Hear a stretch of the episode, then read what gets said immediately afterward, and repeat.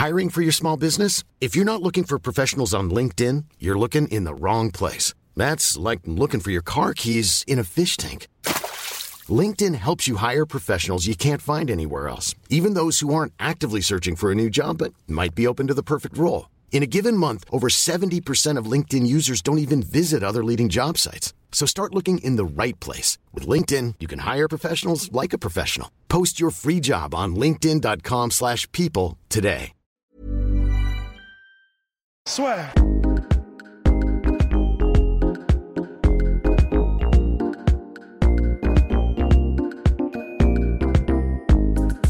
Formidable podcastation, le plus compliqué, mesdames et messieurs, à enregistrer. Ça y est, commence donc tout juste avec le retour de Polydomso, la légende Polydomso, qui va donc euh, bah, on va analyser ensemble, faire petite preview de l'UFC 238 qui arrive ce week-end. Bon, bah, l'UFC 238 qui est hyper dense, hyper solide. Il n'y a pas vraiment de grands noms, gros, gros money fight, mais ça fait quand même plaisir parce que c'est une, une made card très chargée, des prélims aussi euh, assez agréables. On va commencer tout de suite avec le Maron Moraes contre Henri Cerudo pour le titre Bantamweight, donc laissez vacant, mon cher Polydomso, puisque euh, TJ Dillashaw bah, a été suspendu, pris par la patrouille pour EPO. Donc un combat qui, qui s'annonce très intéressant. Euh, ouais, c'est un super combat. C'est un super combat. J'adore euh, Moraes, j'adore Cerudo. Je suis. Euh, c'est dur, hein En joie. Ouais, non, bah je. C'est clair, c'est dur parce que, euh, comme tu le disais, en fait, c'est assez injuste parce qu'on devrait tous être ultra hypés par ce, par ce combat en vrai. Parce que Moraes, c'est le contendeur euh, légitime de la catégorie. Et euh, Cerudo, bah, il vient à la conquête, quoi. Et il a le couteau entre les dents, euh, comme disent les vieux de par chez moi, tu vois. Genre, et, et il m'a rien lâché. Et en fait, bon, c'est vrai que il y a eu un petit marasme au niveau de, tu vois, de, du titre. Et donc, du coup, c'est un titre vacant.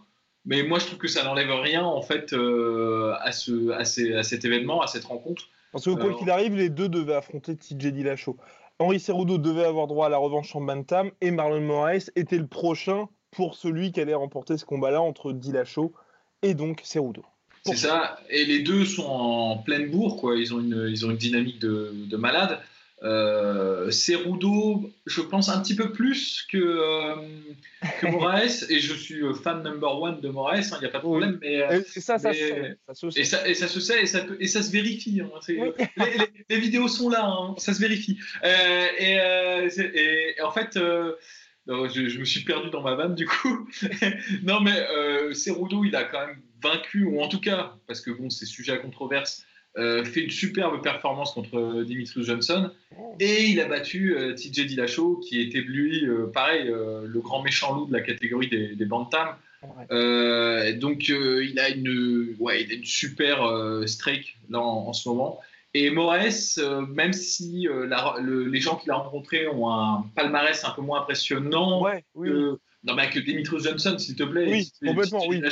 Tu mais, peux pas euh, faire mieux de toute façon. On aurait dû se taper John Jones, oui, Non, c'est clair. Et Daniel Cormier dans la foulée, tu vois. Enfin, mais, euh, mais quand même, en fait, pourquoi il est en pleine bourse C'est parce qu'il est sur une série de, je crois, trois finishes. Oui. Je sais plus, enfin, absolument. Il est furieux à chaque fois. Ouais, voilà, c'est ça. C'est que Rivera, le head kick, euh, bah, tu le vois pas passer, tu vois. Genre, euh, Rivera qui était sur quoi 20 ou 21 victoires consécutives c'est ça, 20 victoires consécutives. Et euh, il l'a éteint, quoi, genre euh, d'un coup, tu vois. Aljamain Sterling, qui est très, très, très talentueux, très, très. signé en dab comme ça? Ouais, ouais pas, en fait, à peu près sur la même technique. Complètement. Que, que contre, euh, que contre Rivera, c'est juste Parce que. c'est le genou, là. Ouais, ouais mais en fait, il est, il est, rentré, en fait, alors que Rivera était resté à, à distance. Et euh, contre Asunsao, il a vengé sa, sa seule défaite à l'UFC contre un mec Par qui est décision, c'était décision, ouais, qui en plus Sao, c'est un mec qui est compliqué à combattre. Euh, c'est le mec euh, victoire ou défaite, il va te faire euh, tu vas pas avoir l'air impressionnant contre lui. Que tu gagnes ou que tu perds d'habitude, hein, d'habitude. C'est-à-dire même TJ Dillashaw quand il est battu Sao, ah, c'était par décision et c'était un peu tiédasse, tu vois, c'était pas c'était pas ouf. C'est le savoir-faire d'Asun Sao. Il a tendance à rendre les choses un peu sales, à accrocher un peu le truc et tout. Et, et, là, bon, bah là, c'était net, propre et sans bavure de la part de, de Moraes. Surtout que c'est un Asun Sao, moi, ce que j'aime beaucoup avec Moraes, c'est que, bah, on l'a toujours dit, c'est pas le mec le plus charismatique au monde, mais justement, il a pris ça un peu à bras le corps et il a enchaîné tous les contenders. Asun Sao, on le dit quasiment à chaque fois, c'est le mec le plus chiant à combattre et le gars qui ne t'apporte rien parce que c'est pas un nom. Et lui, il a été, alors qu'il était dans une position avec on va dire, en ayant battu déjà et fini même deux mecs en pleine bourre, il aurait pu attendre tranquillement title shot. Mais non, il s'est rendu finalement pour l'UFC, se dire bah c'est indécrottable, on est obligé de mettre Moraes en title shot avec cette victoire contre Asun Donc je dis vraiment chapeau à. Non, c'est clair. Ouais, pareil, euh, il, a, il, a, il a vraiment fait ce qu'il fallait pour, euh, pour, pour s'assurer sa place. Et, donc là. Et maintenant alors? Et là, là, en fait, là, là c'est le, le, le, moment où normalement on tire à pile ou face. si on est assez honnête euh, avec nous-mêmes. Parce que c'est très, très difficile. C'est très tendu. Euh, je pense. Euh, alors, sur les caractéristiques physiques, oui. Moraes est un peu plus grand et je pense quand même un peu mieux installé dans la catégorie. Même si je de, de, son côté, Cerudo, c'est un gros, gros, gros flyweight. Il a fait son premier combat à l'UFC en, en bantam. Et il a déjà raté euh, la pesée en flyweight, je sais pas, une fois, euh, je crois. Donc c'est un mec qui. Et puis il y a toujours des doutes quasiment à chacun de ses combats. Quand on sait qu'il a fait le poids, on est presque aux première victoire. Ah ouais, non, c'est clair. Non, et en plus de ça, c'est un mec qui a une carrière de lutteur. Donc quand il cut du poids, il cut euh, je sais pas combien de kilos, quoi. C'est aberrant, quoi. C'est pas comme. comme le combattant de MMA moyen, c'est encore plus quoi. Donc, donc je pense qu'il n'y aura pas un énorme différentiel physique, euh, je pense que euh, Moraes sera plus puissant parce que je pense qu'il est plus installé durablement dans la, dans la catégorie. Mais de son côté, je pense que euh, là, c'est au doigt mouillé. Hein, J'ai aucune preuve ni rien. C'est juste de l'appréciation subjective. Mais je pense que de son côté, Cerudo sera un poil plus rapide. Même si Moraes, il est. Oui, bah oui. C'est flash, quoi. Enfin, vraiment, c'est très, très rapide. Mais donc voilà, pour ce qui est des caractéristiques physiques, caractéristiques physiques après, sur le style, moi j'ai. Mais, mais, oui, monsieur Poidomso, c'est la question que tout le monde vous pose. C'est Henri Cerudo va-t-il pouvoir dicter le combat comme il le souhaite avec sa lutte? Monsieur Poidomso, à vous, à vous de nous répondre. Bah voilà, en fait, le gros avantage qu'a euh, Cerudo, c'est sa lutte. Euh, bon bah, il a une médaille d'or olympique au cas où, vous ne le sauriez pas. et, euh, et non, ça va se savoir. Ça va se savoir. Et donc il est excellent en lutte. Alors c'est là où tu vois que tu vois quand il y a quelques vidéos de, de, ça, on parlait de, de distinction entre les power wrestlers et les chain wrestlers. Mm. Bah quand t'es Cerudo, tu te fous de ces distinctions-là. Il est les deux en fait il est, très, il est capable vraiment, alors peut-être pas au niveau de Khabib en chain wrestling, mais en, il est capable d'exploser sur un double aussi bien que les meilleurs power wrestlers tu vois, de, de l'UFC. Et en clinch, il est capable de faire des combinaisons de, de inside trip et puis ensuite de single leg, donc vraiment de lutte en enchaînement pur. Mais comme ça, tu vois, sur euh, d'instinct, tu vois, parce qu'il a une carrière de malade en, lutte, donc lui, il se fout de ces catégories-là, tu vois. et on avait vu tous ses progrès, donc d'ailleurs, le combat qui est toujours dispo sur YouTube, lors de la revanche contre Dimitrius Johnson, où là c'était vraiment, comme tu le dis, impressionnant, où on a vu bah, tout faire. Et c'est impressionnant parce que c'est un bon exemple contre Dimitrius Johnson, parce que Dimitrius Johnson, euh, tu ne le mets pas au sol comme ça. Euh, il a un super équilibre, il est très très bon en, défense et en, ce qu'on appelle en scrambling. Quoi. Il, se, il se réceptionne bien et tout. C'est peut-être pas celui qui a la meilleure, meilleure takedown défense, mais il est dans le top top. Et on voyait bien que il avait les bons réflexes, Dimitrius Johnson, mais euh, Cerudo, il s'adaptait tout de suite. Tu vois. Quand il ratait son inside trip, tout de suite, il passait sur, un, sur un single leg et tout. Il arrivait à s'adapter comme ça, euh, d'une technique à l'autre, et c'était impressionnant. et surtout que Dimitrius Johnson était pour la revanche, et c'est sans doute ça qui l'a fait perdre, hein, était toujours en réaction sur la défensive. Il défendait extrêmement bien, il se relevait la plupart du temps, mais c'était jamais lui qui était à l'initiative, au contraire de, de Henri Cerudo, qui ne s'est jamais arrêté de tout le combat. C'est ça, c'est ça. Et alors pour. Là, c'est un peu la faiblesse, moi, je pense, de Moraes, parce que Moraes, il n'a pas une super takedown de défense. Mhm. C'est pas qu'il est mauvais c'est euh, en takedown de défense, c'est qu'il prend beaucoup de risques parce qu'il kick beaucoup. Tu vois. Mhm. C'est un mec qui kick beaucoup et puis il est dans ce style euh, un peu à la brésilienne, tu vois, qui se d'être très agressif et euh, même au sol, il va pas chercher à, rétablir sa position, à prendre quelque chose de, de plus safe, peut-être pour euh, se sauvegarder ou pour, euh, pour éviter de prendre des risques. Il va tout de suite aller partir sur une clé de jambe ou des trucs comme ça. Il va prendre des risques sur des techniques qui marchent pas tout le temps, mais c'est sa façon de faire. Tu vois, c'est sa façon qu'il a de se récupérer. Lui, il va pas chercher à améliorer sa position, par exemple en, en grimpant avec son dos sur la cage ou des trucs comme ça. Il va passer sur des transitions en clé de jambe ou en attaque pour en fait créer un mouvement et pour pouvoir se relever. Tu vois, c'est son, c'est son jeu. Mais du coup, en fait, le, revers de la médaille, c'est qu'il est, il, est pas super solide sur les takedowns en fait. Il peut être amené au sol. Il va se relever, mais il peut être amené au sol. Donc ça, c'est, je pense, le point, euh, on va dire, euh, le gros avantage qu'a Cerudo. D'autant que Cerudo, euh, il a très bien mixé sa lutte avec son nouveau style de striking, un peu à la, à la karatéka. Encore une fois, c'est, vraiment, c'est, marrant parce que le MMA permet de, tu vois, de, de réhabiliter un style qui avait une mauvaise réputation en kickboxing parce que c'était pas adapté pour le kickboxing, mais maintenant avec ces règles-là, ça, ça, ouvre d'autres perspectives. Et euh, Cerudo, il a réussi à allier cette technique, donc tu vois, de, des appuis assez larges, beaucoup de feintes, quasiment de profil, avec ses entrées en takedown. Et euh, bah, ça marche très très bien. Il a surpris comme ça plusieurs fois Dimitri Johnson. Il a surpris Wilson Race en feintant en takedown et en rentrant avec son bras arrière, euh, il a, il, a, décollé la tête. Donc ça, c'est les gros gros avantages de Cerudo, mais le gros point positif. En plus du fait qu'il a une bonne boxe et qu'il a des mains assez rapides. Et alors maintenant, on va passer au pronostic la soeur, les fameux de la sueur. Je, voulais dire juste sur Moraes, vite fait. Ah. L'avantage de Moraes, c'est que très rapidement, en striking surtout, parce qu'en sol, qui, comme, comme j'ai dit, il, se récupère bien en étant très agressif. Et il a une très bonne guillotine. Il a un très bon truc en guillotine. Donc ça peut, il pourrait peut-être éventuellement surprendre Cerudo sur cette technique si Cerudo n'est pas très prudent. Bah, faut voir, il a réussi à attraper euh, Asunsao comme ça. Bon, après, c'était en, oui. Tu vois, genre parce qu'Asunsao était, euh, était touché. Il était déjà un peu sonné, ouais. Mais il a cette capacité-là. Et la transition, oui, la transition pour Asunsao était d'ailleurs magnifique. Hein, parce que ouais, bah voilà, c'est ça. C'était superbe. Il, est, vif, quoi. Et moi, surtout, ce que j'aime beaucoup, c'est son style euh, debout. Il a vraiment, pour le coup, un style vraiment euh, plus Muay Thai, où il a de très bons low kicks. et ses low kicks, ses middle kicks et ses high kicks, il les arme de la même manière, donc tu sais jamais vraiment où est-ce qu'il va frapper. C'est comme ça qu'il a surpris euh, Rivera. Euh, il cache, il a cette technique un peu à la. Euh, celui qui faisait ça très bien en kickboxing, c'était Hertz, Peter Hertz, de cacher le champ de vision avec la main pour ensuite arriver avec le high kick. C'est un truc qu'il fait souvent, tu vois, et ça marche bien.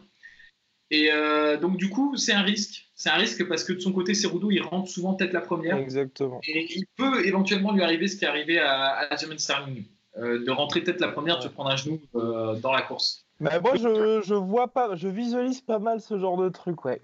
Ouais, d'autant qu'en plus, euh, avec son nouveau style de, de karatéka, enfin, pas de karatéka, mais inspiré un peu de, style de karatéka, il a les mains assez basses pour surprendre, justement.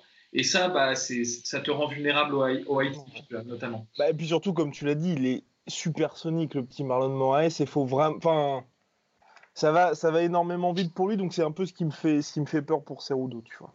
Ouais, c'est clair, c'est un énorme risque. Moi, je pense que si tu me demandes euh, l'avis, je pense que celui qui a le plus de chances de finir l'autre, c'est euh, Moraes. Complètement. Bah, D'ailleurs, Cerudo, de toute façon, n'a qu'un seul finish et c'était contre euh, Wilson, Rice. exactement. Tout à fait. bah, non, il a finish aussi contre TJ Dillashaw. Euh, oui, ah, pardon. S'il te plaît. quand même. Mais, euh... Pardon, pardon. ouais, non, euh, merde, quand même. et, et, euh, et euh, donc, du coup, non, je pense qu'il y a quand même. c'est un finisher, Moraes. Le truc, c'est que Moraes, bah, justement, s'il si ne finit pas, donc il peut gagner en décision, mais je pense qu'il s'expose quand même. Euh, surtout 5 rounds, ces 5 rounds là, donc 5 rounds pour moi ça voudra dire que de vraisemblablement Cerudo aura dicté le combat comme il le souhaite. C'est ça, c'est ça. Alors on sera jamais, c'est typiquement de ces combats, on sera jamais à l'abri jusqu'au cinquième round. Dire même si euh, Cerudo fait une balade mm. et qu'il arrive à l'amener au sol, à le contrôler et tout, il sera jamais tranquille jusqu'à ce que la cloche soit sonnée en fait. Enfin vraiment. Euh, il y aura toujours possibilité qu'il y ait un truc qui sorte comme ça de nulle part et euh, que ça, ça mette fin au combat. Ceci étant dit, ceci étant dit, et ça me fait chier parce que je, suis un énorme fan de Moraes, mais je pense, mon humble avis, oh. que stylistiquement, c'est un match-up qui avantage un peu plus, un poil plus euh, mhm. Cerudo. Un mhm. poil plus Cerudo. Oh, oh Eh bien, euh, Cerudo, donc, qui deviendrait un nouveau champ champ si la prophétie de Polydomso se, se réalise, bah, de mon côté, eh bien, je vois une victoire de Marlon Moraes, je vois un KO, et je vois un KO au premier round. Je vois un KO premier round, je pense euh, head kick. Je pense head kick et. Ouais, ouais, je, je, vois bien dans la lignée de ce qui s'est passé euh, ces derniers temps. Mais, euh, mais moi, en fait, si, euh, si pour être tout à fait franc, si je, si je dis Moraes, enfin, si j'imagine Moraes gagner, je l'imagine gagner par head kick aussi. Tu vois. Enfin, head kick et ensuite ground and pound, parce que, ça, que bon, pour coucher directement Cerudo, il faut quand même y aller. Je, pense que c'est le truc qui, va, qui est peut-être susceptible d'être un game changer, d'autant que Moraes fait beaucoup de low kick. Et un truc que fait, que fait Cerudo qui est dangereux, c'est sa faiblesse, que j'avais pas parlé, mais je trouve que c'est une de ses faiblesses, c'est qu'il a tendance à se précipiter oui. bras en avant sur les jambes pour les attraper. Dès que dès qu'on lui envoie un low kick, pour lui c'est une ouverture, il rentre en fait. Et il rentre, bah, il s'expose. Tu vois. Bon, il est très très très très rapide, donc c'est difficile de, le choper dans la course. Mais je pense qu'il y a moyen qu'il s'expose à, ça. Donc c'est vrai qu'il y a un risque. Moi après, je pense que quand même, euh, si je sais pas, je pense qu'il arrivera à faire jouer la lutte. Je, moi, je suis un peu euh, les stratégies comme ça dangereuses. De, tu cherches le finish. Oui. C'est à ce niveau-là, c'est très. Alors c'est con parce que c'est ce qui est le plus spectaculaire et c'est pour ça que j'adore Moraes parce que moi je trouve que il lance ses techniques, tu vois, et ça passe, tu vois, genre et c'est magnifique. Mais c'est vrai que tu t'exposes et, c'est Cerudo, il est solide et euh, il est tellement solide euh, que si tu t'exposes comme ça, il va pas te. Va pas Oui, non, entièrement d'accord, mais surtout qu'il a fait les ajustements nécessaires lors de ses derniers combats, mais je Ok, bah non, mais d'accord. Tu as toujours à, faire sûr. En tout cas, on est, on est à l'abri puisque nous avons deux pronostics différents. Donc voilà. Ensuite, on passe au People's Main Event, le main event du peuple, comme disent les Américains. Valentina Shevchenko, Jessica et mon cher Polydomso. Euh, J'en salive d'avance. Je, je, crois que. Non, on avait dit. Je, je croyais que Polydomso avait préparé quelque chose. Non, mais je crois que c'est le combat, non, c'est le, combat que j'attendais le plus. en vrai, en vrai, en vrai, pour être bon, je, je, veux pas parce que c'est très, euh, c'est un peu mesquin, tu vois. De... Non, il nous. Voilà, c'est ça, c'est ça, c'est ça, c'est ça le truc. C'est qu'en gros, Valentina Shevchenko est très forte. Je, je, le reconnais, je la reconnais, hein, elle, est, elle, est, excellente, mais elle est dans une catégorie où il y a, il y a personne, quoi. Enfin, je veux dire, euh, flyweight euh, féminine, mais laisse tomber quoi. Enfin, et Jessica Hay, alors j'ai pas son bilan sous les yeux, mais je, je crois qu'à un moment donné, elle devait être à quatre défaites d'affilée ou j'en sais rien. Je, je, sais, je pensais même pas en fait euh, quand ils ont annoncé le combat qu'elle était encore à l'UFC. Tu vois, enfin pour être tout à fait honnête. si, euh, si, si, elle est assez solide, mais après, moi, ce que je trouve, c'est. Enfin, oui, c'est Inouris Valentina Tchenchenko qui est quand même, pour arriver au titre, battu Priscilla Cochuera qui s'est pris bah, le, une des plus grosses, grosses volées de l'histoire de l'UFC. Euh, avec euh, bah, notre fameux arbitre le plus connu du monde, euh, qui avait refusé de l'avoir abandonné à je sais plus trop quel round. Enfin bref, et puis ensuite, par contre, il y avait un combat un petit peu plus disputé contre Johanna Edresic, mais c'est vrai qu'on voyait quand même clairement le différentiel de KT entre les deux. Et Johanna Edresic, qui était certes, honnêtement brave, elle a été jusqu'à la décision, mais il n'y avait pas photo.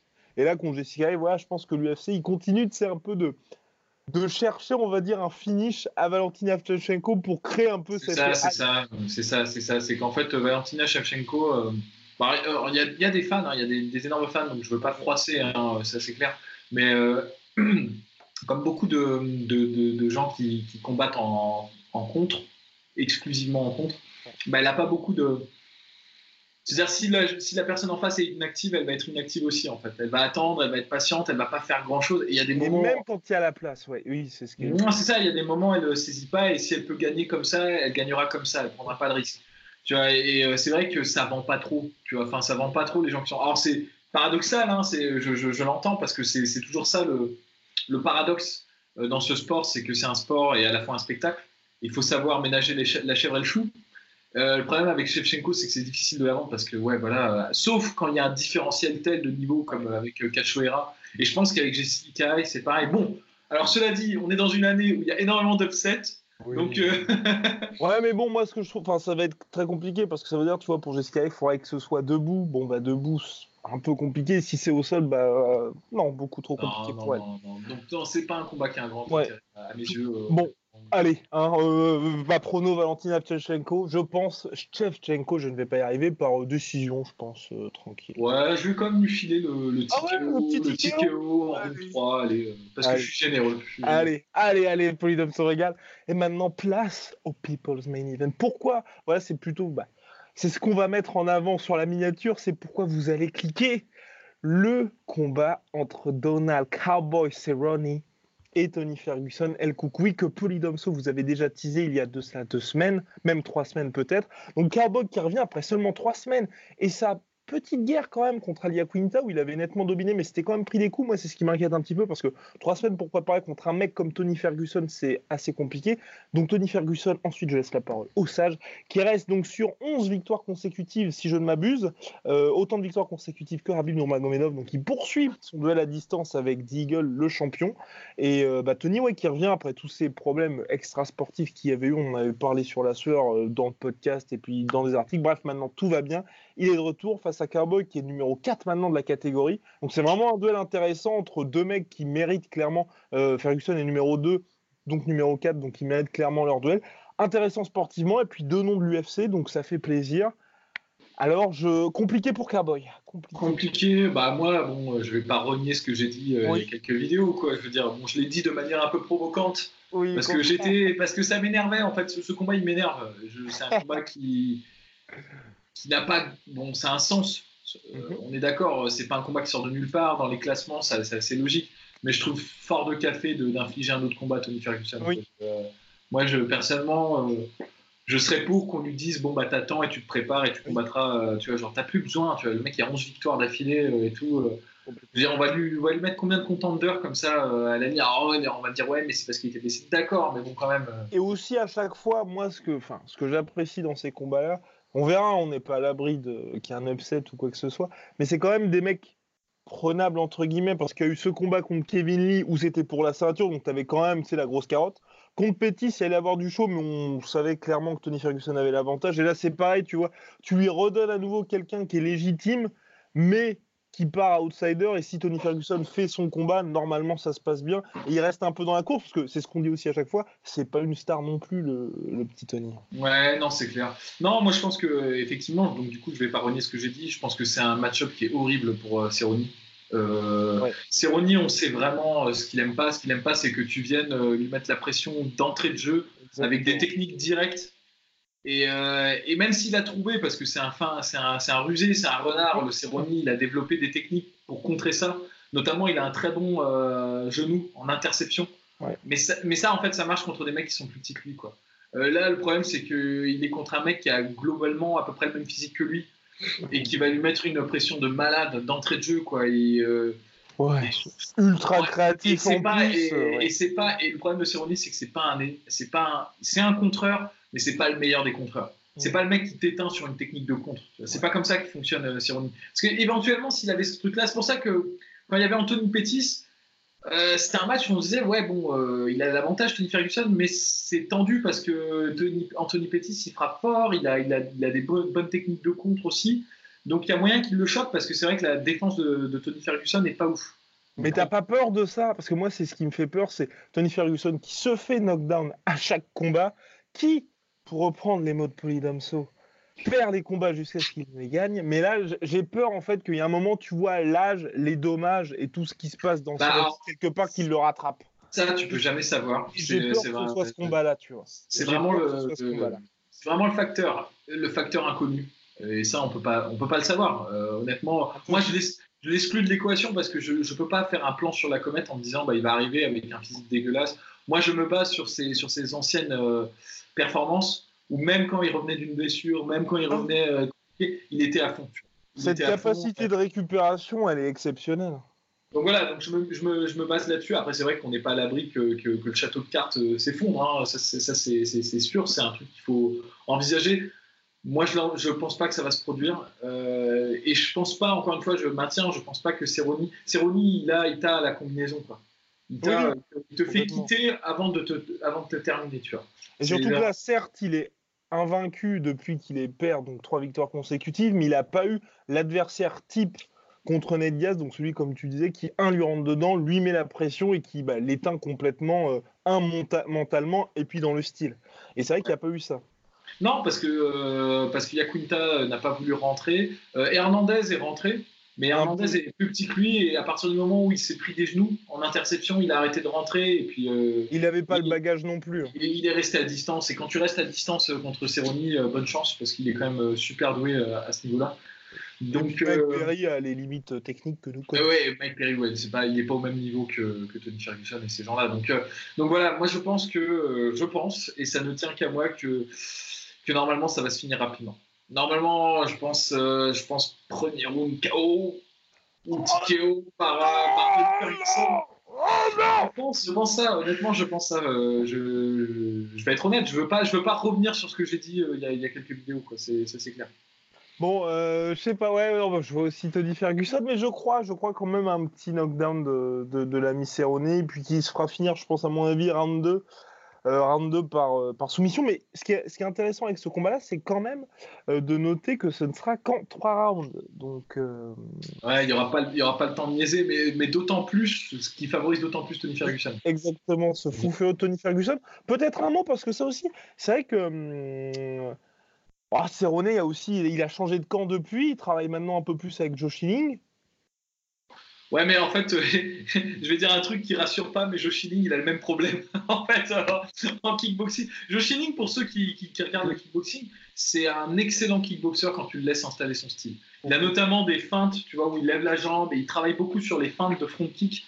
Et quand tu. Comme ça, quand il arrive à installer son jeu, il peut battre les meilleurs kickboxers du monde. Il a battu Simon Marcus, euh, je crois qu'il l'a battu. Et il a battu en tout cas euh, Artem Levin, ça j'en suis sûr. Donc c'est un mec, euh, quand, quand, tu le laisses comme ça, il est capable de, de battre les, les, des pointures. En revanche, quand tu rentres dedans et que tu commences à transformer le truc en brawl, euh, ben bah, là, il, contre, euh... Isaki Kato. Isaki Kato, qui est même pas un kickboxer pro, qui l'a mis KO, tu vois, comme ça, tu vois, genre en kickboxing. Tu vois, donc, euh, donc je sais pas. Alors, en MMA aussi, quand il s'était pris le KO de l'espace, là. En MMA, euh, Joshini, il est... c'est pas son sport, tu vois. Oui, non, complètement. C'est comme ça, tu vois, c'est une petite excursion euh, avec le, le Bellator, mais en kickboxing, c'est vraiment son domaine, c'est un des meilleurs, tu vois, ça, ça, ça, ça c'est clair. Euh, après, je pense que c'est quelqu'un de très intelligent. Euh, il a fait un super podcast avec Joe Rogan, pour ceux que ça intéresse, je, je recommande, et qui a une bonne expérience. Donc, même s'il a les mêmes défauts que Cerrone, je pense qu'il est quand même suffisamment intelligent pour les connaître, et il peut, c'est vrai, avoir un insight et apporter des choses qui peuvent être très. avoir beaucoup de valeur pour, pour Cerrone. Néanmoins, je pense que c'est pas le mec. Euh, si je devais monter un camp pour, euh, affronter euh, Tony Ferguson, c'est peut-être pas le mec que je prendrais dans mon corner. Tu vois enfin, ça, c'est ce que j'en pense moi. Enfin. On verra. On verra, mais bah, je... c'est terrible. Ce combat, c'est terrible parce que je ne veux voir aucun des deux perdre. Parce que c'est vrai que c'est dit, j'aimerais bien quand même le voir un peu à la Michael Bisping avec au moins la ceinture avant de prendre sa retraite. Et Ferguson, s'il perd là. Pareil, ce serait compliqué, c'est fini. fini. complètement. C'est fini. moi, moi c'est pareil. Ah, parce que oui, parce que si Ferguson perd pour moi, il perd par KO, et s'il perd par KO, c'est-à-dire que le physique ne suit plus, et là, euh, on est bon pour, euh, bah, pour une fin de carrière à la Manoua. Non, c'est clair. Moi, je pense qu'à partir du moment, en plus, c'est pour ça que ça me fait chier que Tony Ferguson ait encore une obligation de recombattre.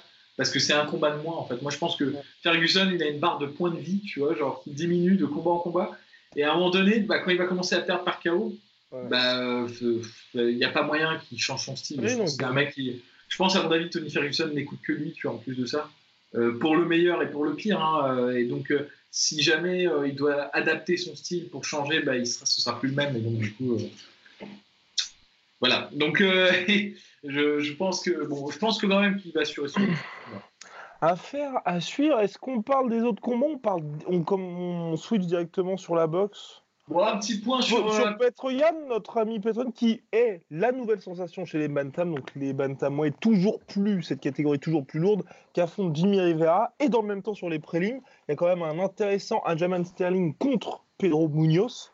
Donc, euh, enfin, franchement, cette carte, ouais, ça fait l'impression que tu as un mini tournoi Bantam avec tous les contenders, donc c'est assez intéressant. Et donc, ouais, donc Petroyan, on a bah, on, invaincu qui a 12-0, je crois. Non, je crois qu'il a, une, il a une défaite, une défaite, une défaite, En, début de carrière. Voilà. je crois qu'il l'a qu vengé en plus. Et depuis, il enchaîne, qui sort d'une très belle victoire contre John Donson. John Donson, jamais facile, hein, à, on va dire, à manœuvrer. C'est un peu comme les linebackers où les mecs sont certes limités, mais hyper durables. Et puis, euh, bah. Comme il pose une question, et si vous arrivez à répondre, c'est que voilà, c'est que vous avez, euh, vous avez ce X Factor là. Et là maintenant, qu'affronte Jimmy Rivera, donc un vrai duel entre deux mecs qui sont euh, allés à un ou deux combats du title shot. Non, c'est clair. Bon, Rivera, il galère un peu plus parce que, bon, passé le KO contre Moraes, il a aussi eu un, une défaite contre Aljamain Sterling. Euh, mais ça reste quand même un mec très bon, très complet, euh, très efficace. Il a des bons kicks, il a une bonne lutte. Il, fait tout bien, en fait, euh, Rivera. Honnêtement, il fait tout bien. Qui a aussi battu John Donson, d'ailleurs.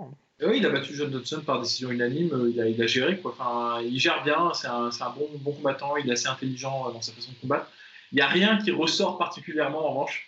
C'est juste, tu vois, le, le mec, euh, tu sais, comme quand tu fais ta classe de personnages sur Diablo 2, tu vois, tu mets à peu près toutes, tout, à peu près les mêmes répartitions dans, dans chaque caractéristique. Tu vois, là, t'obtiens Rivera, quoi, tu vois, genre, c'est ça.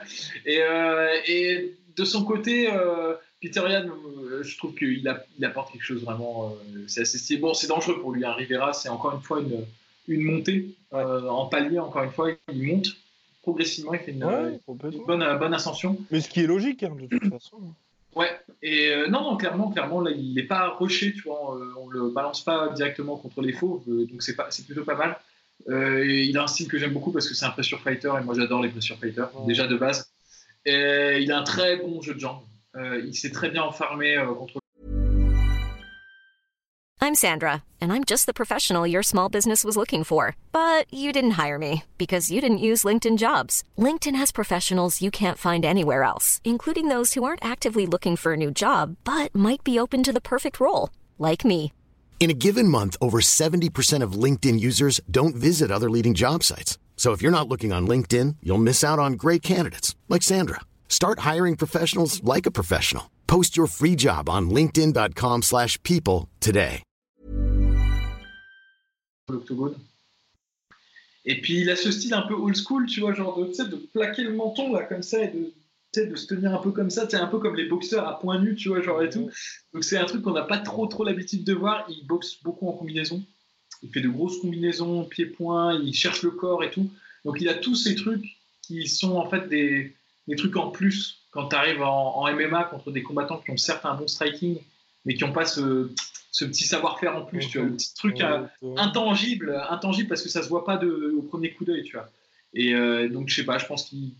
Je, je, le donne favori contre Rivera quand même. Je le donne mhm. favori contre euh, oui, même chose, je pense qu'il y a une petite décision, je pense. Ouais, pareil, je pense. Euh, voilà, Petite décision. Euh, quand même, dernier point, juste pour revenir rapidement sur le Cowboy Ferguson, toi, tu penses quoi du rapide retour de Cowboy? Parce que je me souviens que la dernière fois que c'était passé, c'était bah, quand il y avait eu ce fameux combat Matt Brown, Jorge Masvidal, où certes, il avait gagné contre Matt Brown, mais qu'ensuite, contre Masvidal, bah, il avait les séquelles du combat précédent. Il avait traîné ça avec lui, et c'est vrai que c'était très mal fini pour lui. Est-ce que tu dis, bah, finalement, c'est Cowboy et il continue d'être actif, d'être le parfait compagnon, ou t'aurais aimé qu'il prenne plus de pauses? Bah, le truc, c'est que je pense qu'il n'a pas, il pas le choix. Quoi. C'est, le problème. C'est, tu l'as dit, c'est le parfait compagnie man.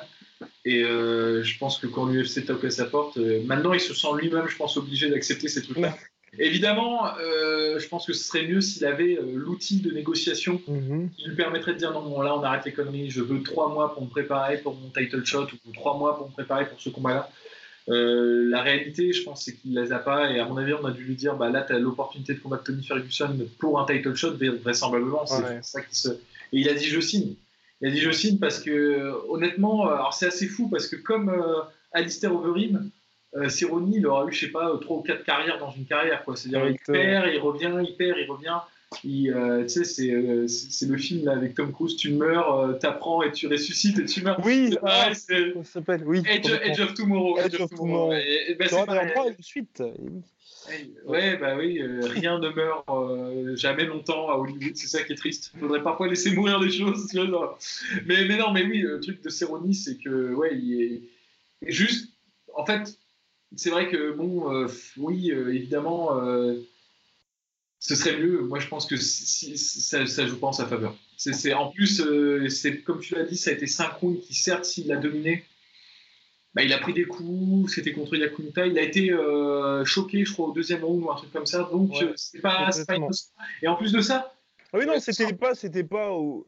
Enfin, les gens disent qu'il a marché sur la Quinta, c'était, il a dominé, mais c'était pas non plus euh, walk in the park. Hein. Et en plus, les gens se disent bon bah oui, mais bon ça va quoi, c'était il y a deux mois, euh, il y a le temps de récupérer.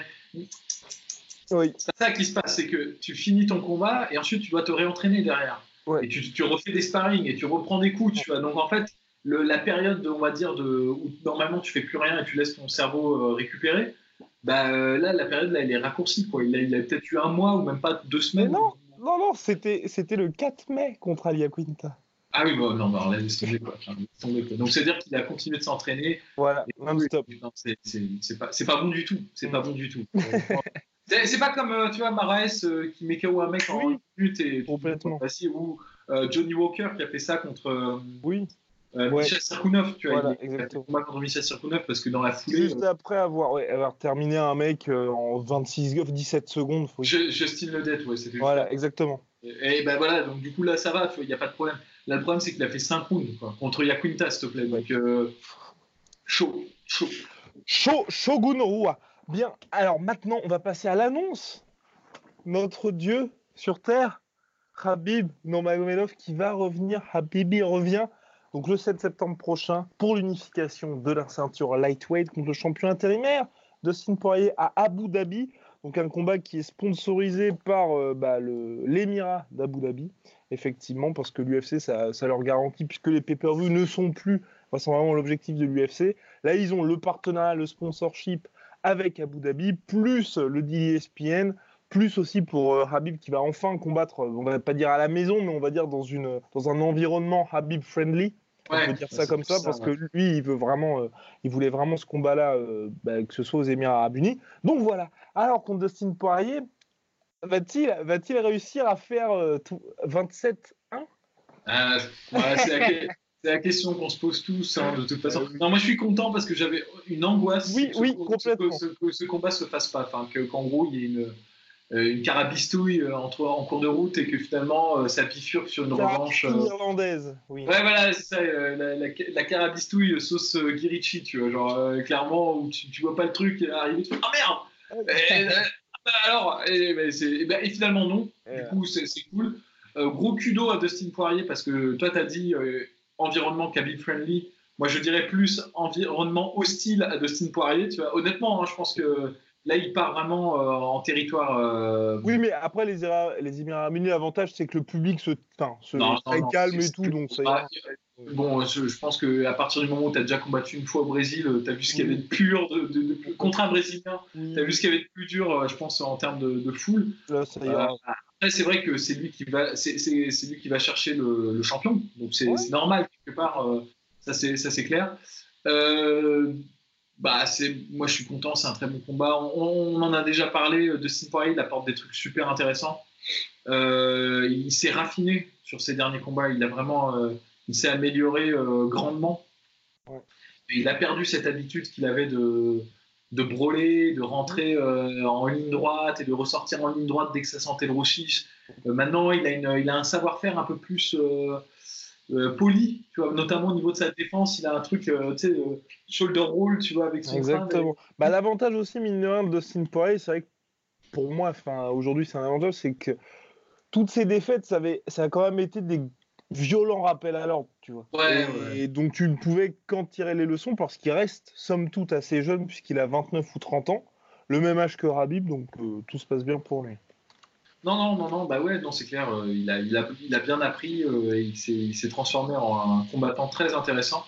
Euh, il a- je te dis, c'est marrant, il, est, il combat en gaucher, il fait du shoulder roll en gaucher. Moi, à chaque fois, ça me. Waouh, c'est genre, c'est un truc que t'as pas l'habitude de voir. Et ça me fait penser à Paul Spadarofa, qui était un boxeur qui faisait ça aussi en gaucher et tout. Donc, euh, petit renvoi à un autre mec. Après, euh, bon, bah, c'est Khabib. Pareil, on parlait de Tony Ferguson qui est tout le temps prêt. Je pense que Khabib sera tout le temps prêt. Même si ça fait un moment. Bah, parce que Ouais, ça fera quasiment un, ça fera 11 mois. Ouais. ça fera 11 mois. Et, euh, et c'est à la sortie. euh, ouais, ça fera 11 mois, ouais, c'est ça, ouais. Et donc, du coup, mais je pense qu'il sera prêt physiquement, Oui. il sera affûté. Euh, D'ailleurs, là, il, il est rentré, je crois, hier dans son camp d'entraînement. Euh, Oui, c'est ça, oui, ou là, oui, enfin, oui, dans les derniers jours. oui. Donc voilà, il, il sera prêt. Il sera Et l'avantage aussi, d'autant plus près que, et c'est pareil pour euh, Dustin Poirier, c'est ça qui est bien pour les deux, c'est qu'ils ont vraiment eu le temps de préparer ce combat-là. Parce que grosso modo, depuis mars, ils savent qu'ils vont s'affronter tous les deux, puisque enfin, on savait qu'il allait avoir l'UFC Abu Dhabi. Habib avait dit Je veux revenir ici. Dustin Poirier avait dit euh, Location Scène. Donc, bref, les mecs savaient qu'ils allaient s'affronter. Donc, les deux ont clairement eu le temps de se préparer pour l'adversaire. Non, c'est clair. Bon, l'avantage qu'a Khabib sur, euh, sur Dustin Poirier, au-delà de, de la lutte et de tout ce qu'il apporte sur la table, on va pas refaire euh, l'analyse de, Oui. de Khabib, on en a beaucoup parlé. Euh, mais l'avantage, c'est que Dustin Poirier, c'est un combattant qui est très documenté. Il y a beaucoup de vidéos de lui, il a fait, il a fait beaucoup de combats à l'UFC, donc tout est disponible. Tout se voit très vite. Et euh, même si c'est beaucoup amélioré, il y a encore des failles, il y a encore des défauts. Et euh, il a déjà perdu. Donc c'est très confortable de rencontrer quelqu'un qui a déjà perdu. Tu te dis, bon, bah, il y a d'autres qui ont réussi Ouais. avant moi. Tu sais, psychologiquement et tout, c'est pas mal, tu vois. Et en revanche, bah, Khabib, c'est le, le, quoi. Enfin, dire, il a celui qui va réussir à le à l'étrier, il faudrait qu'il ait un sang-froid de ouf en fait. Ah mais j'espère ouais, j'espère un sang-froid de ouf de Dustin Poirier vraiment qui va, va jouer le coup du mec qui n'a rien à perdre, tu vois. Parce qu'à chaque fois, on a ce côté, les mecs ont l'appréhension. Et j'espère que lui, il aura vraiment cette mentalité de OK, bah, c'est ma chance ou jamais. Et enfin, tu vois que tu es un mec qui n'est pas euh, cette espèce de peur quand même. Conor McGregor, l'homme dont on ne doit pas prononcer le nom, n'a pas su éviter. Ouais, non, non, c'est clair. Bon, après, il y a des trucs qui vont à la faveur de Dustin Poirier, c'est qu'il y a eu des combats très très durs récemment. Et euh, à mon avis, ça l'a. Parce que quand tu vois la, succession Gachi, Alvarez et, euh, Holloway. et Holloway, tout le temps des guerres, tout le temps des combats où il a dû puiser au fond de lui-même. Même s'il gagnait, il a dû puiser, chercher le, champion qui est en lui, tu vois. Mais ça, c'est. Je, sais que, à mon avis, je pense qu'il n'aura pas d'appréhension à ce niveau-là sur lui-même. Et surtout, pas des mecs qui apportaient quelque chose de différent. Ça ouais, et, des mecs qui, bon, à part Alvarez qui est, qui est parti maintenant, mais euh, qui sont. Euh, non, bah, il est parti. Oui, oui, non, il est au One FC, oui. Le One FC, je veux dire, il n'est plus dans le. oui, bien sûr. Dans le jeu la course au titre. Mais euh, maintenant, pareil, c'est un contenteur ultra légitime et, euh, et bon, Holloway reste, reste Holloway. Donc, euh, donc voilà, donc, euh, je pense qu'au niveau de, de l'avantage qu'a Poirier sur Khabib, c'est qu'il a eu des grosses oppositions à, un, à intervalles réguliers jusqu'à jusqu'à ce combat. Donc ça, c'est génial parce qu'il a passé beaucoup de temps dans l'octogone. Et, et, il a dû chercher, s'adapter, euh, trouver des solutions et pas abandonner. Donc, c'est un combat qui, à mon avis, va tenir si, les, si Dustin Poirier se fait pas terminer. C'est un combat qui sera, tu vois, genre tendu jusqu'à la fin. Tu vois. Ça, ça, je suis persuadé. Quoi. Et d'autant plus qu'il a, bah, c'est la lutte américaine, une certaine expérience de ce côté-là, ce qui n'est tout et, pas négligeable. Et le truc qu'il a aussi, c'est qu'il a de bonnes défenses en, en Darso et en, et en, Je pense que c'est un Farnard euh, qui a dit oui, oui. pas chopé ça, mais, mais quand même, c'est toujours un petit truc en plus. Euh. On en parlera en tout cas un petit peu plus avec Rust dans les prochaines semaines. Maintenant, on va passer à la boxe. Et oui, ça ne s'arrête pas puisque Anthony Joshua, donc euh, Andy Ruiz qui a perdu contre Andy Ruiz à la septième reprise. Et euh, là, ça y est, la revanche est signée. Eddie Horn a activé l'option, évidemment. Hein, ceux qui en doutaient, euh, la revanche qui se fera entre novembre et décembre au Royaume-Uni. Oui, mais on sait qu'Andy Ruiz veut la revanche au Mexique, mais clairement, ça n'a aucune chance d'arriver au Mexique. Voilà, donc ça se fera au Royaume-Uni. Mon cher Polydomso, alors est-ce que toi, qu'en penses-tu? Parce que c'est vrai qu'on n'avait pas eu ton avis. Euh, ah, sur le combat bah, Moi, je trouvais que c'était un, un, super combat. Bon, ouais, c'est un très bon combat. J'ai été euh, surpris, comme tout le monde. Euh, je vais pas du tout jouer le, coup de. Non. Ah ouais, je venir. Non, non, vous savez tous que Ruiz était bon, mais il restait outsider dans tous les cas. C'est ça, c'est que Ruiz, c'est un boxeur qui est très compétent, qui, on peut faire l'argument, n'avait pas perdu. oui. Parce que bon, son combat contre Parker, je vous invite à le regarder, mais c'est très. Euh, très tendu, quoi. C'est très. Complètement. Bah, euh, disons que si ça se joue pas en Nouvelle-Zélande. Euh, ah oui, oui largement, largement. Et euh, en plus de ça, je crois qu'il a le même âge que qu'Anthony Joshua. Ouais, complètement. Et il a plus de combats en pro et il a, je sais pas, une centaine de combats en amateur. Je crois qu'il est à 125 5 ou quelque chose comme ça. Donc, oui. donc il a une énorme expérience. C'est un mec qui, à mon avis, a dû voir tous les profils, tous les types de combattants. il n'a pas de coups c'est un mec qui physiquement n'a pas de cou et qui a une grosse tête, donc du coup il a un menton, euh, bah, un menton Lafarge, quoi. Enfin, je ne sais pas comment, comment le dire autrement. Euh, il, est, euh, il est très complet, je, sais pas, il boxe super bien. En fait, le seul truc qui. Je pense qu'il y a eu une erreur de casting, en fait. Mhm. Honnêtement, c'est que les gens se sont dit, bon. on, va, on va trouver un journeyman pour, pour, pour remplacer Jared Miller on va prendre Andy Ruiz, mais Andy Ruiz, c'est pas un journeyman. Quoi. Si tu penses que c'est un journeyman, c'est que tu t'es planté quelque part. 105-5, voilà, 105-5 en amateur. C'est ça, c'est que c'est un mec qui, honnêtement, est, en fait, c'est là où tu te rends compte que la boxe est beaucoup dictée par des intérêts autres que la boxe. C'est dicté aussi par des intérêts marketing, euh, vendre un combattant. Et en fait, c'est terrible ce que je vais dire, mais si Andy Ruiz n'avait pas la gueule et le physique qu'il avait, euh, qu'il a aujourd'hui, bah, il serait considéré comme un des, euh, des, meilleurs et un des top 10. Enfin, tu vois, genre un des des, des, un des gars dans, dans, vraiment dans le top 5 et tout. Le seul truc qui a sa défaveur, c'est juste qu'il n'a pas une gueule que tu peux vendre euh, facilement, tu vois. En tout cas, pas internationalement, comme Joshua qui a une belle gueule, tablette de chocolate et tout, tu vois. C'est un peu plus compliqué, tu vois. Mais en fait, c'est quand même un mec super légitime, tu vois. Et, donc, euh, l'erreur euh, l'erreur qui a, qui, a, été faite, c'était de prendre ce combat un peu comme ça en se disant. oui, oui. Après, Joshua, je n'ai pas trouvé qu'il l'avait pris à la légère. Moi, ce qui m'a surtout inquiété, on l'avait, on dit en off par téléphone, mon chapeau de non, non, non, non, non, non, non, je ne vais pas dévoiler le numéro de téléphone de Show. Non, non. Mais euh, c'est vrai que moi, ce qui m'a inquiété, c'est vraiment chez Joshua, c'est ce côté. Bah, à chaque fois, tu vois, ce côté, dès que je touche mon adversaire ou que je sens qu'il est proche du, que je suis proche de le finir, j'arrête d'être précautionneux, j'arrête d'abandonner vraiment ce côté, bah, t'es en poids lourd et finalement ça se peut terminer en un coup. Et il a répété les erreurs qu'il y avait eu contre Dillian Watt, contre Klitschko, et sauf que cette fois, bah, il a jamais su euh, bah, recouvrer ses esprits suite à ça. Il faut dire que les deux crochets qu'il prend euh, là dans la séquence d'accélération, euh, honnêtement, il y a beaucoup de gens qui ont, qui ont commencé à dire qu'il n'avait pas un très bon menton. Honnêtement, franchement, moi j'en sais rien.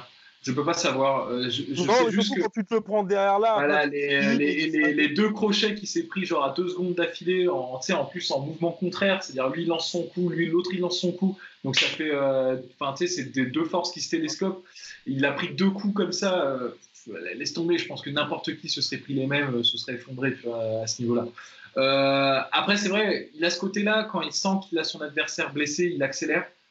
Euh, il, prend des risques. C'est pour ça qu'il y a des gens qui l'aiment aussi. Hein. C'est parce qu'il euh, a ce côté. Euh, il, il, va pas, il va pas gérer. Tu vois, il aurait pu gérer le troisième round comme ça. il gagne le knockdown, il gagne son round en 18 et puis il gagne tous les rounds comme ça, tranquille. Surtout qu'au début du combat, les deux premiers rounds, il les gère quand même.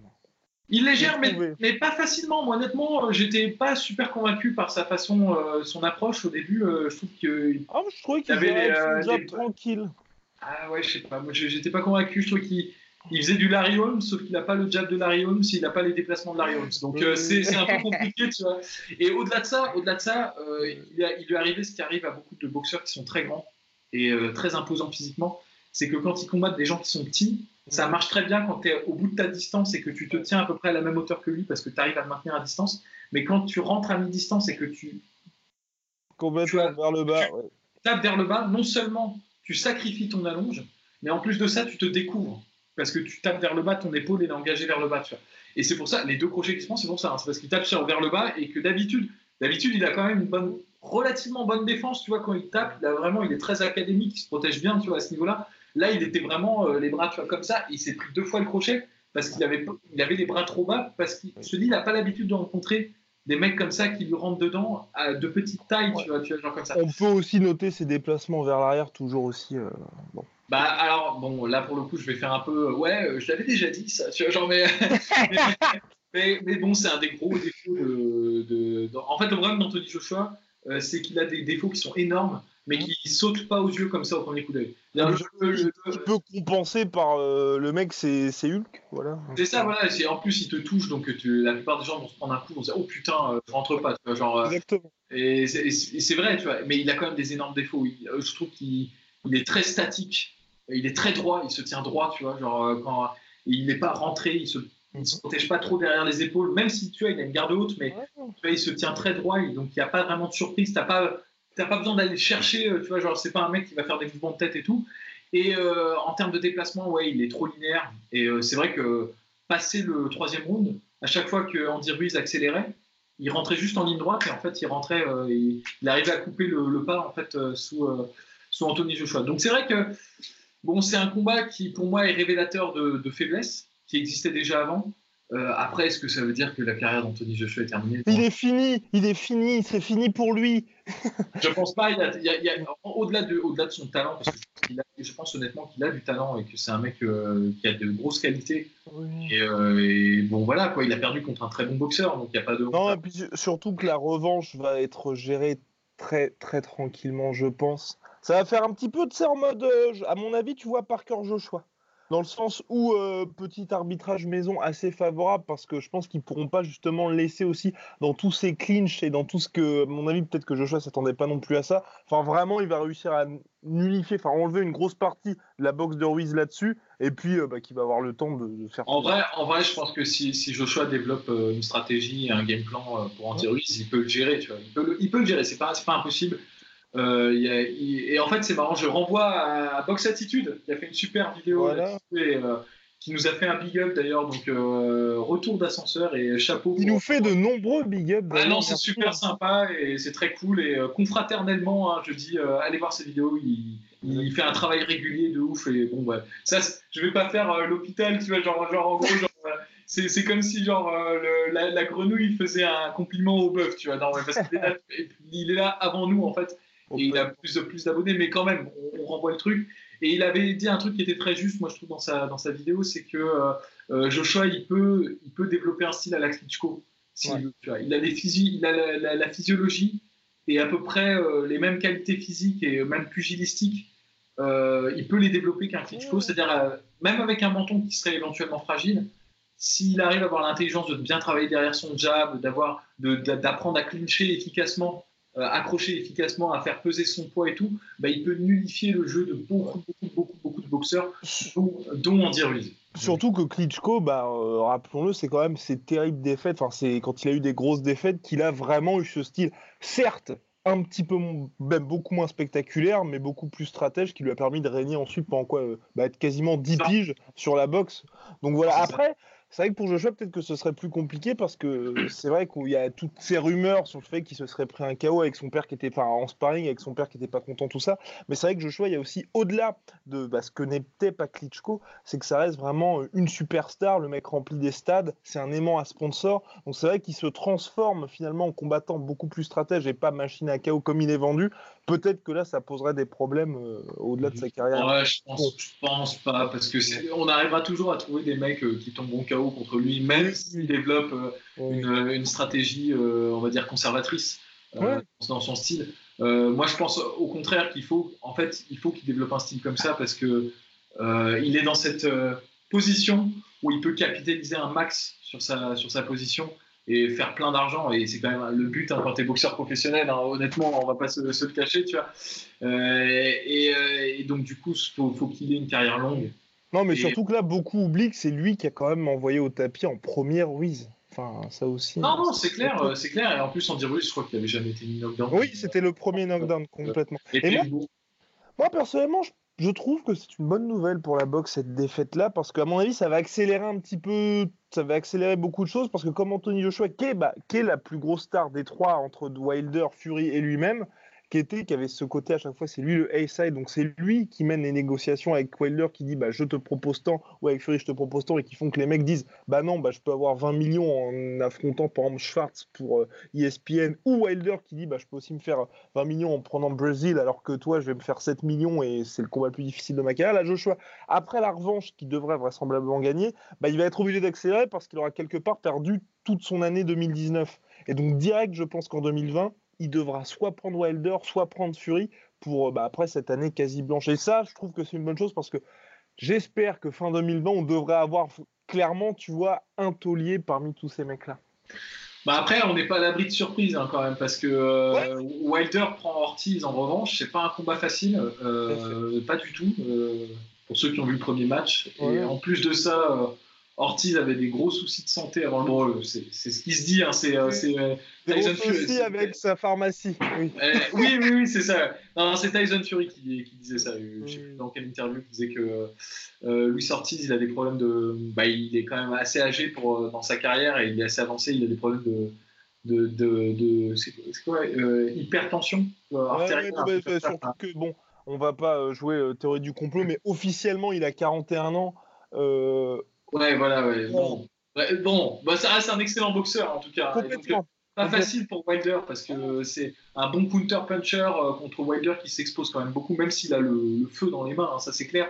Ben, c'est toujours dangereux. C'est toujours dangereux. Donc on est toujours, euh, on n'est pas à l'abri d'une autre surprise. Hein, euh, ça, clair. Et, et, pour les problèmes de pharmacie, c'est pas un manque de respect à Louis Sorti. D'ailleurs, quand on avait fait la, le, podcast prévu, on avait dit tout bien qu'on pensait lui. On pensait même qu'il a gagné contre Wilder. C'est juste qu'il a été pris plusieurs fois pour dopage. À chaque fois, il est revenu euh, trois, trois semaines, un mois juste après. Donc voilà, c'était euh, petite pique, voilà, comme ça. Et donc là, oui, pour euh, le combat Ruiz-Joshua, on voit fleurir partout sur Internet. Oui, ce combat est truqué. Regardez comment Joshua est. Je regardais pourquoi est-ce que Joshua, juste après le combat, souriait. Bon, sérieusement, le combat ne peut pas être truqué. Il aurait été truqué si euh, Ruiz, par exemple, avait perdu, on va dire, il aurait pu, enfin, Ça aurait pu se défendre si Ruiz avait perdu par KO quasiment Phantom Punch imaginaire au premier round, mais là aussi, ensuite je laisse Poidomso répondre, c'est vrai que ne serait-ce que quand on regarde les scorecards, une fois qu'il y a eu le stoppage, il y avait un juge qui mettait Joshua gagnant. Donc ne serait-ce que ça sur les trois juges, à chaque fois il menait d'un point Ruiz et il y en a un qui a mis un point en, plus en faveur de Joshua. Rien que ça,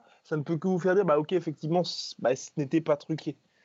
Non, et puis bon, euh, je veux dire, euh, quel était l'intérêt de. Il faut, faut, quand même que qu'il y ait quelqu'un qui profite du complot, quoi. Donc euh, je veux bien. Joshua qui a parié sur lui-même pour ouais, perdre. C'est ça, c'est ça. C'est tellement dans l'avantage de Joshua de, de, de faire une de, risquer son, son, prestige et de risquer tout, euh, tu vois, genre sur un coup de paupière comme ça. En plus, il fait entre 25 millions et 30 Voilà, voilà, c'est, c'est, Joshua, c'est quand même un mec qui gagne beaucoup d'argent et, euh, et tout, il n'a pas, besoin de, il pas besoin de faire ça. Euh, honnêtement, il n'y a pas de raison que ce soit truqué, il n'y a pas de. Je veux dire, on peut imaginer tout ce qu'on peut imaginer. c'est clair qu'on n'est jamais certain à 100%. On peut toujours avoir des, tu vois, des, des théories comme ça oui. mais le problème c'est que c'est pas réfutable quoi. Tu si, si, tu me dis ouais c'est truqué bah, je peux pas t'apporter la preuve.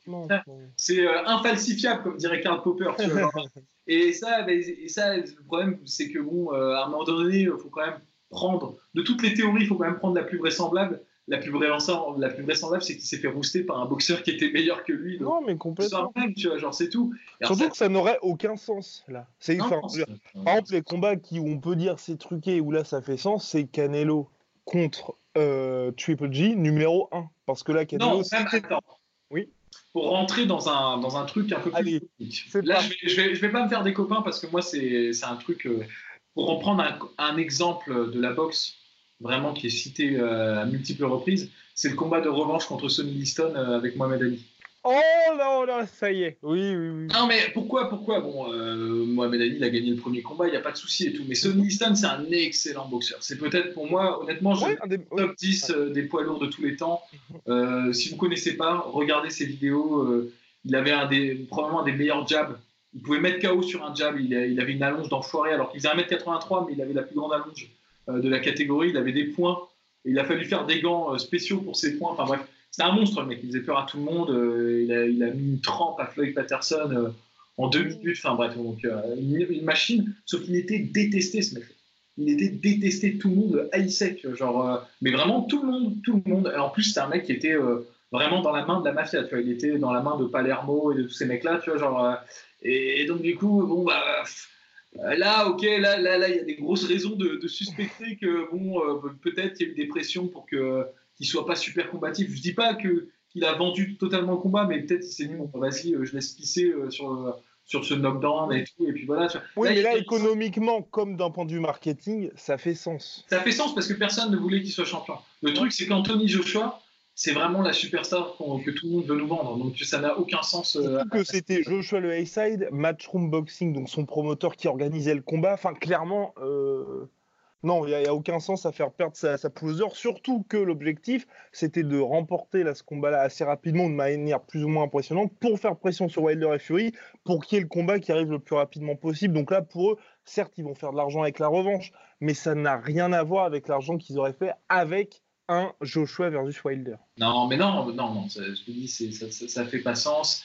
Et pour les gens qui disent oui, mais il n'avait pas l'air normal, il avait euh, euh, été, euh, il y a des jours sans déjà, hein, on n'est pas tout le temps à 100%. je pense qu'il s'était préparé mentalement pour combattre Jared Miller et que finalement tomber sur un mec avec qui il n'a pas de pas de d'histoire, rien. Genre on dirait c'est un mec sympa en plus de ça, donc oui, ça aussi, ça a dû être un peu déstabilisant pour lui, un petit mec qui était trop mignon là à chaque fois, avec le smile et tout. Euh. Jared Miller, il voulait lui arracher la tête, tu vois. Lui, euh, bon, euh, tu vois, donc il n'est peut-être pas parti comme ça en se disant, ouais, tu vois, genre. Et, et, donc, du coup, il y a des jours sans, et bon, il sourit et tout, mais ça, moi, je pense que c'est plus pour se, se convaincre, hein, tu vois. C'est un peu genre, tu prends, tu sais, regarde, ce que font tous les combattants, dans tous les sports de combat confondus, MMA, Muay Thai, kickboxing, boxe, dès qu'ils prennent un coup euh, fort, premier réflexe qu'ils font, c'est ils sourient euh, à leur adversaire. C'est pour dire, ah, tu crois que tu m'as touché, mais en fait, non. Mais en fait, c'est de la psychologie inversée, tu vois. C'est, juste, euh, putain, tu m'as bien touché, enfoiré.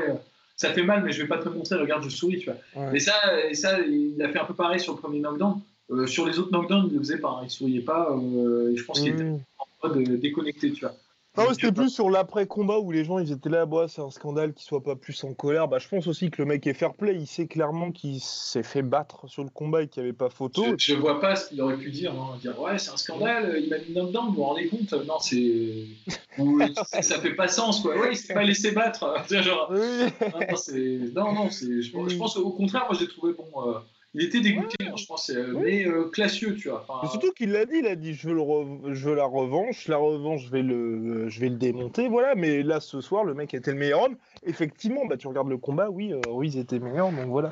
Mm, ça ne sert à rien de toujours avoir des théories non, non, non. comme ça.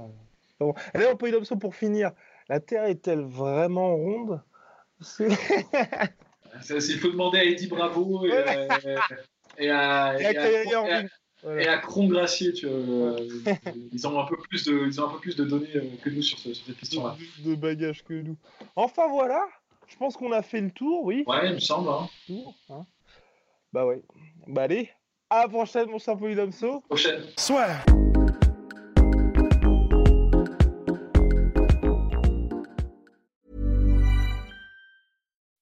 When you make decisions for your company, you look for the no-brainers. If you have a lot of mailing to do, stamps.com is the ultimate no-brainer. Use the stamps.com mobile app to mail everything you need to keep your business running with up to 89% off USPS and UPS. Make the same no-brainer decision as over 1 million other businesses with stamps.com. Use code PROGRAM for a special offer. That's stamps.com, code PROGRAM. Et voilà, c'est la fin de votre épisode du podcast La Sœur. Si ça vous a plu, n'hésitez pas à nous mettre les 5 étoiles sur Apple Podcast ou sur Spotify. Vous pouvez aussi nous laisser un petit commentaire, ça nous aidera beaucoup. Et si vous voulez aller plus loin avec nous, vous tapez La Sueur sur toutes les plateformes ou sur les réseaux sociaux, vous nous trouverez. Et là, vous nous écoutez très certainement en audio. On est aussi en vidéo sur YouTube, mais également sur Snapchat. Là encore, vous tapez la et on sera là. Merci de votre fidélité et à très vite pour de nouvelles aventures.